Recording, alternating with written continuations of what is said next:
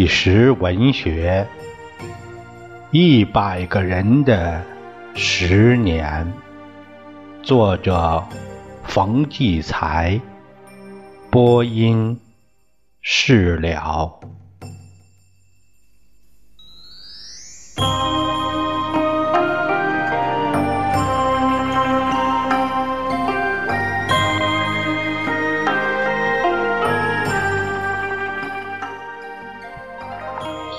这个讲述人是四十七岁，一九六六年的时候是四十七岁。他是一个没有工作的人员。这个讲述的题目是“苦难意识流”，意识就是意识形态那个意识。哎，这位先生他说啊，他说话从哪说起呢？昨天夜里，我躺在床上，想给理出个头绪来，不想还好，一想全乱了。为什么呢？我是一个早被撕得粉碎的人，哪跟哪也说不上话，也无因果，全没道理。我就给你讲个意识流吧，有地方可能倒插笔，有地方倒计时。有地方可能颠三倒四，揪成一团。好在你是搞文学的，总能弄明白。如果你听乱了、糊涂了，可别怨我。我这辈子一直都乱着，一盆浆糊那么就那么糊涂。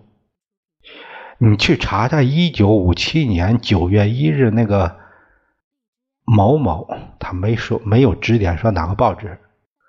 嗯。第三条那个日报，第三条头一条有一篇这样的文章，叫“又揪出一个大右派”，反映的就是我的事儿。揪出来批呀、斗啊、审问啊、逼供啊，这套你全知道，我就不说了。折腾到十月份，把我弄到东郊那一个农村去劳动改造。一边听候处理，我喂猪的时候就觉得，我就像躺在那烂泥里边那个猪，就等着哪天弄出去给宰了。你问我为什么从一九五七年那说起呢？如果我一上来就给你讲六六年的事儿，从文革那讲，你就更不清楚我怎么回事了，就会问我怎么那没工作呢？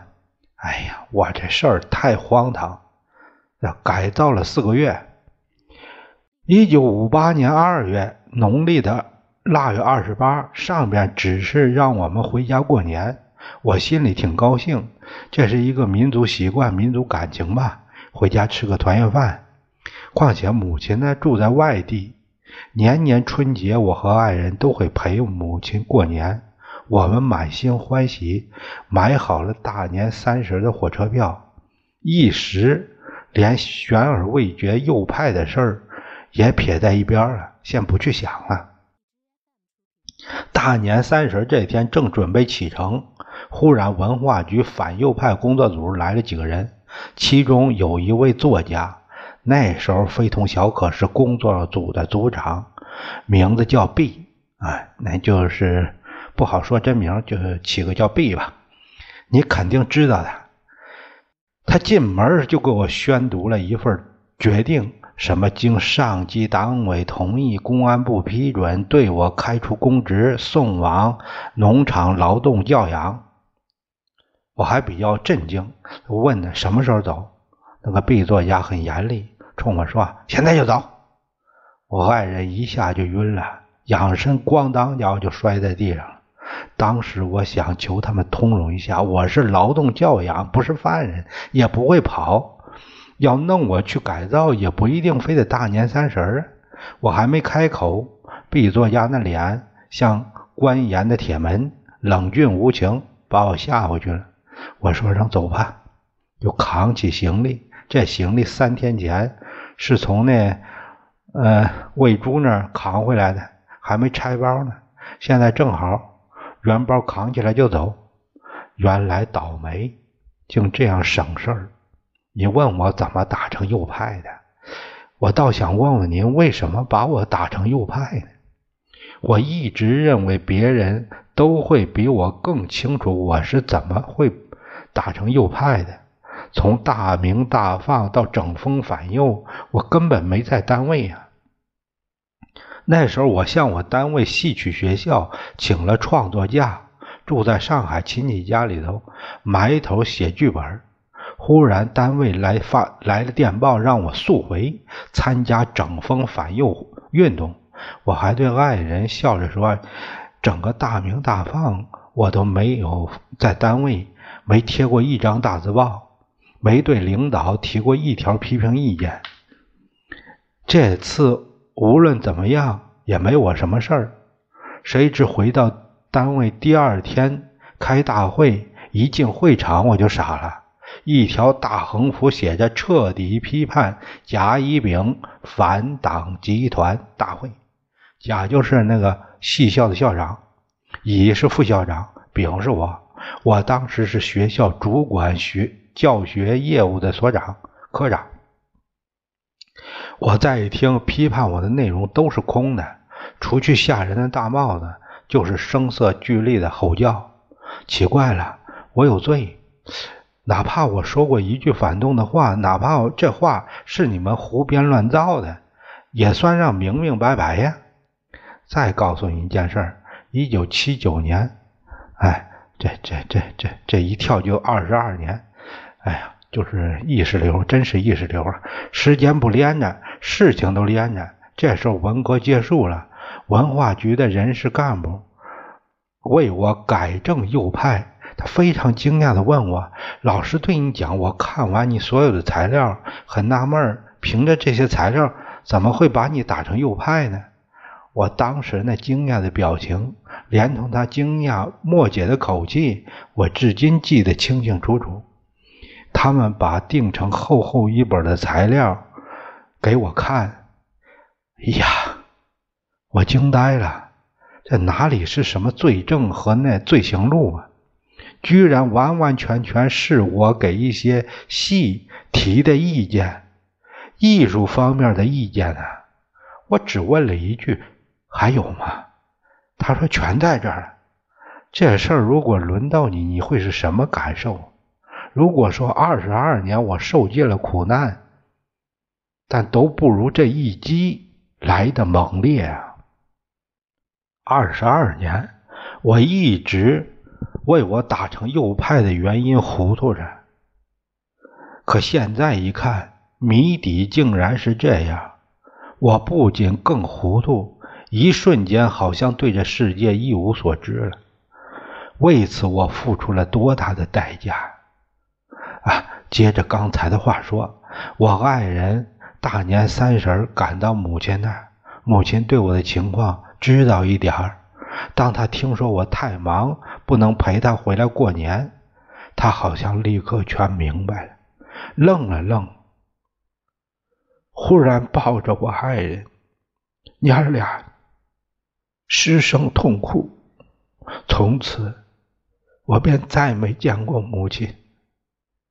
一九六零年夏天，他病重，我正在那农场劳动，不准探望。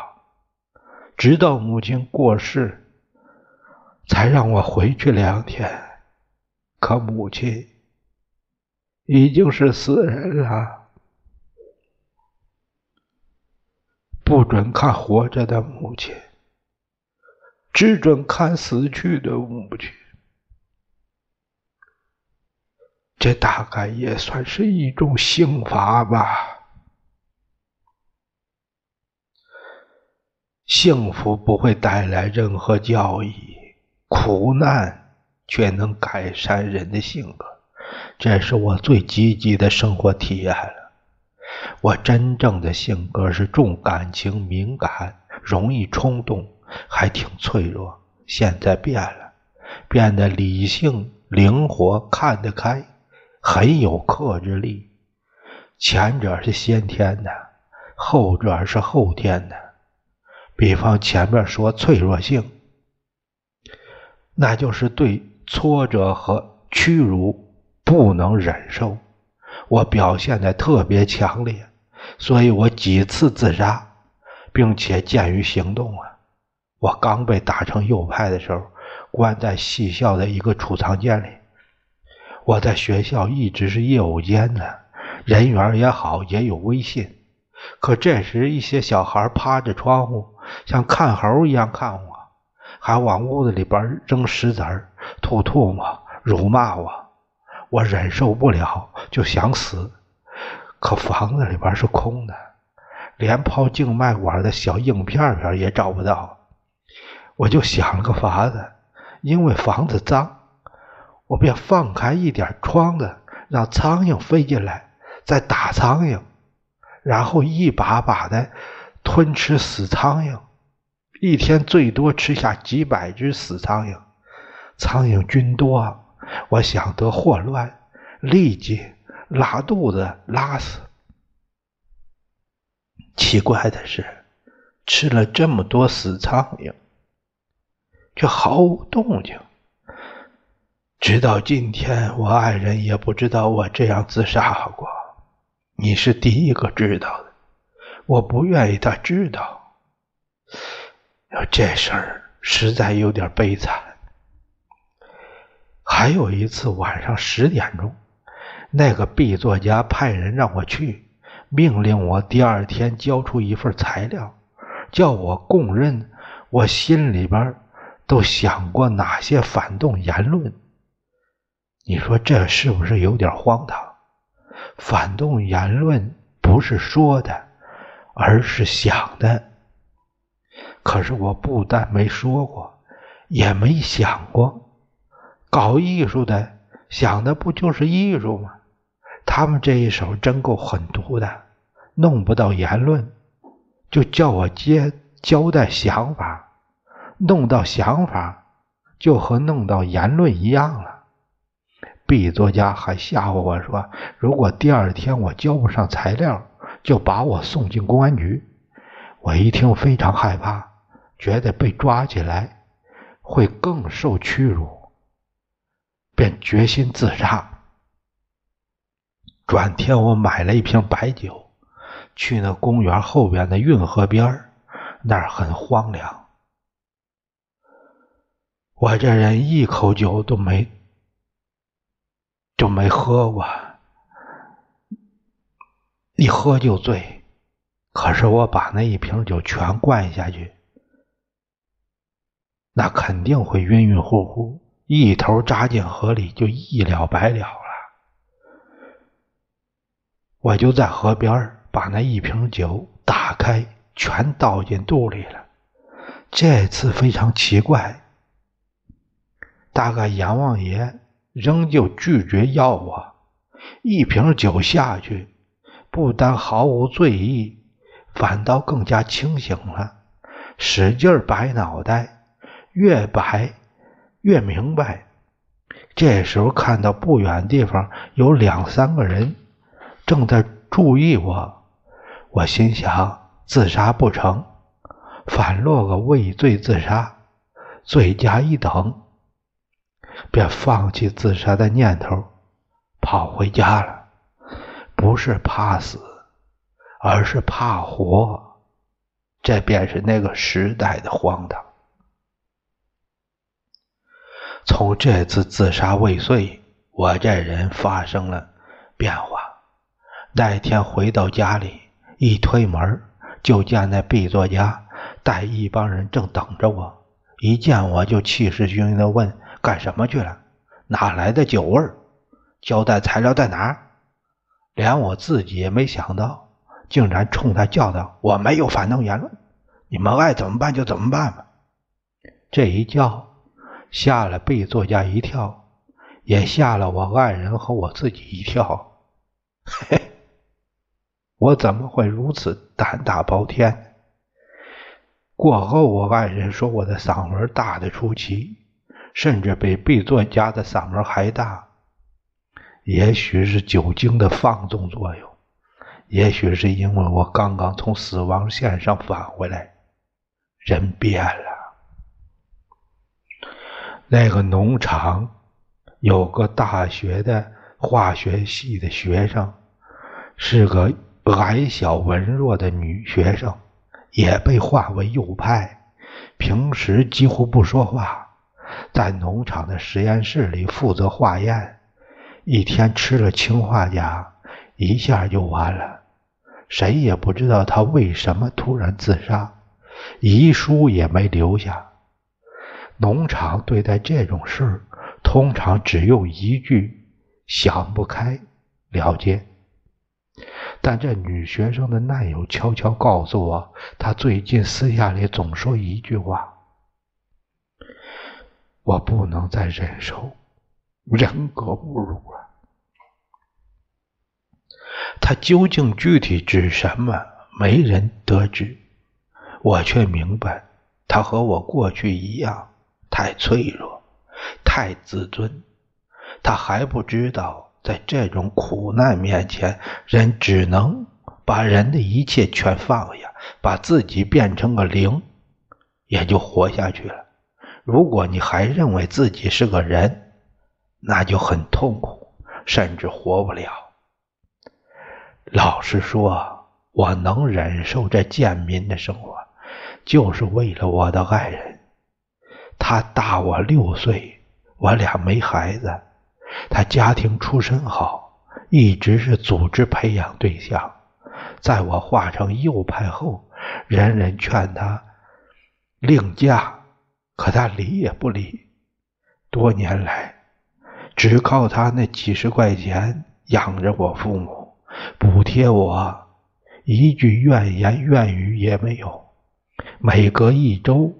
是农场允许探望的日子，他就前一天为我准备好吃的穿的，第二天凌晨三点起床，佛晓搭车十点钟到这个村再步行三十里，下午来到农场，只为了撑死总共二十分钟的见面见面在一间很大的筒形的房子里，中间隔一排长长的矮桌，一边是探望者，一边是我们。见了面说不了几句话，他便把我破的脏的衣服拿走，再步行三十里赶班车，夜里回到家。逢到刮风下雨、冰天雪地的日子。看着这可怜的女人默默离开的背影，我不可能再有别的想法。我心里只有一句话：放心吧，我为你活着。一个人为另一个人活着，有时也很充实。求知欲是知识分子的本能。我从小的习惯是每天晚上反省一下自己所获得的知识，看看自己各方面是否心知。五日三省吾身吧。有时发现今日一无所得，便恍然翻身起来找本书看。若有收获，倒下再睡。到了农场后就不行了，这里有规定，犯人之间不能相互交流思想、借钱、诉口，甚至讲故事。一般犯人不会感到特别的难受，我却觉得世界上最可怕的是空白，精神的空白。我便换了一种方式，每天晚上闭上眼，把当天碰到的事反省一下，作为一种难得的人生经验，代替书本上知识，把这些视为变相的财富收获。当然，这样做有时也会感到空茫。一次，我得到一个意外的收获。它使我的精神生活发生了不小的变化。这个农场为了加强政治宣传和思想教育，知道我懂戏，叫我组织一些略懂文艺的劳改犯编排小戏儿。为了写好戏词儿，给了我一本掉了封皮儿、破旧的新华词典。我就问管教人员：“我平时可以看看这本词典吗？”他说：“这个可以吧？”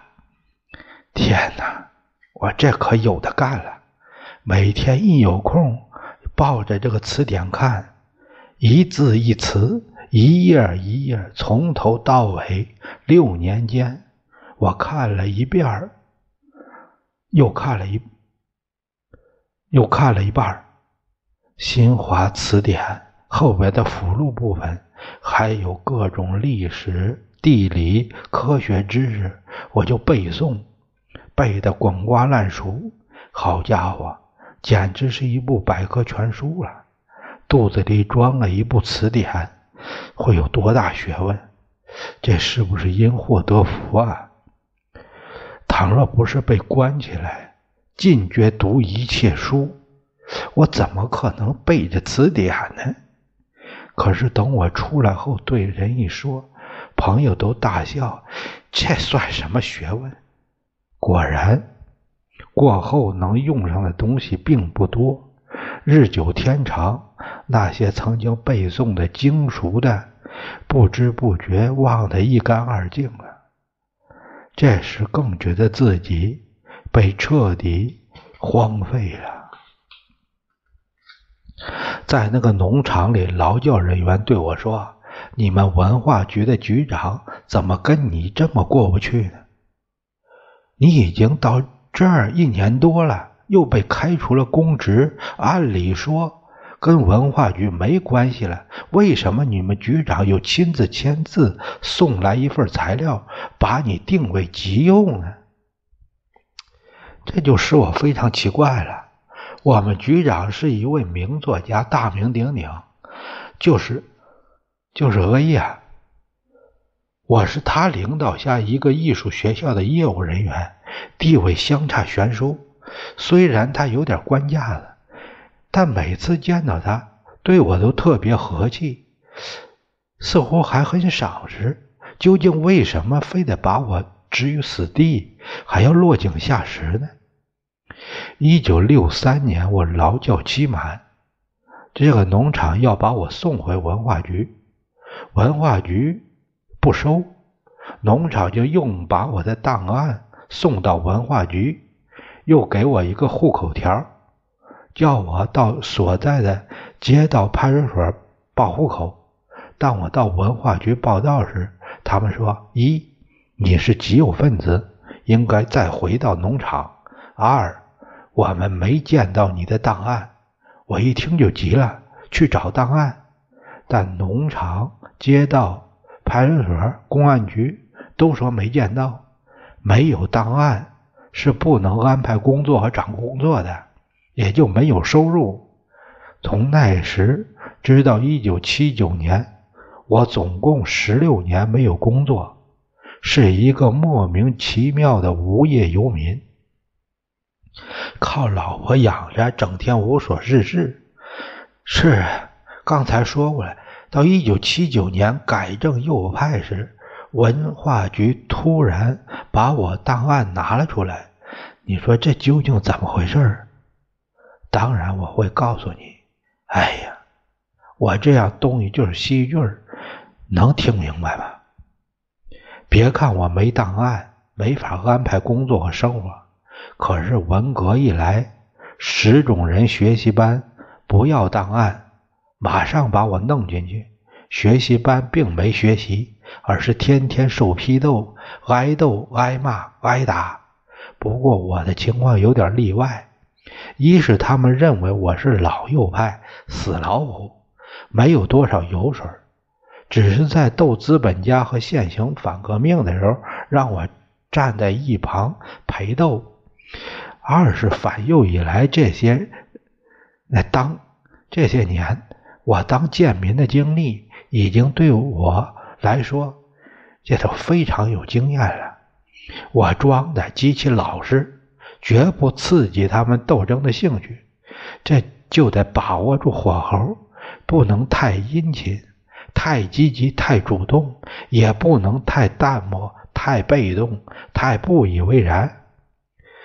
既要摆出一副有压力的样子，又不能让人家说你破鼓乱人锤。这分寸把握的比演戏还难。那些年在农场练出来的本事，全在这儿用上了。我像个熟练的大厨师，把自己放在锅里炒，不能生，也不能糊。我还有两个优势，一个是我有文化，会写毛笔字，街道居委会大小标语都由我来写。二，我有辆破自行车，可以供给红卫兵们随便使用，骑坏了我修好，他们再骑。你别笑。那时候只要让我干事儿，我就感恩不尽了，可有个巴结他们的机会了。学习班中打人非常凶，红卫兵很情绪化，高兴打谁就打谁，大概唯独我没挨打过。我真的感激那农场那一段贱民的生活，这叫。在苦难中学习对付苦难的本领，用毛主席话说，就是在战争中学习战争。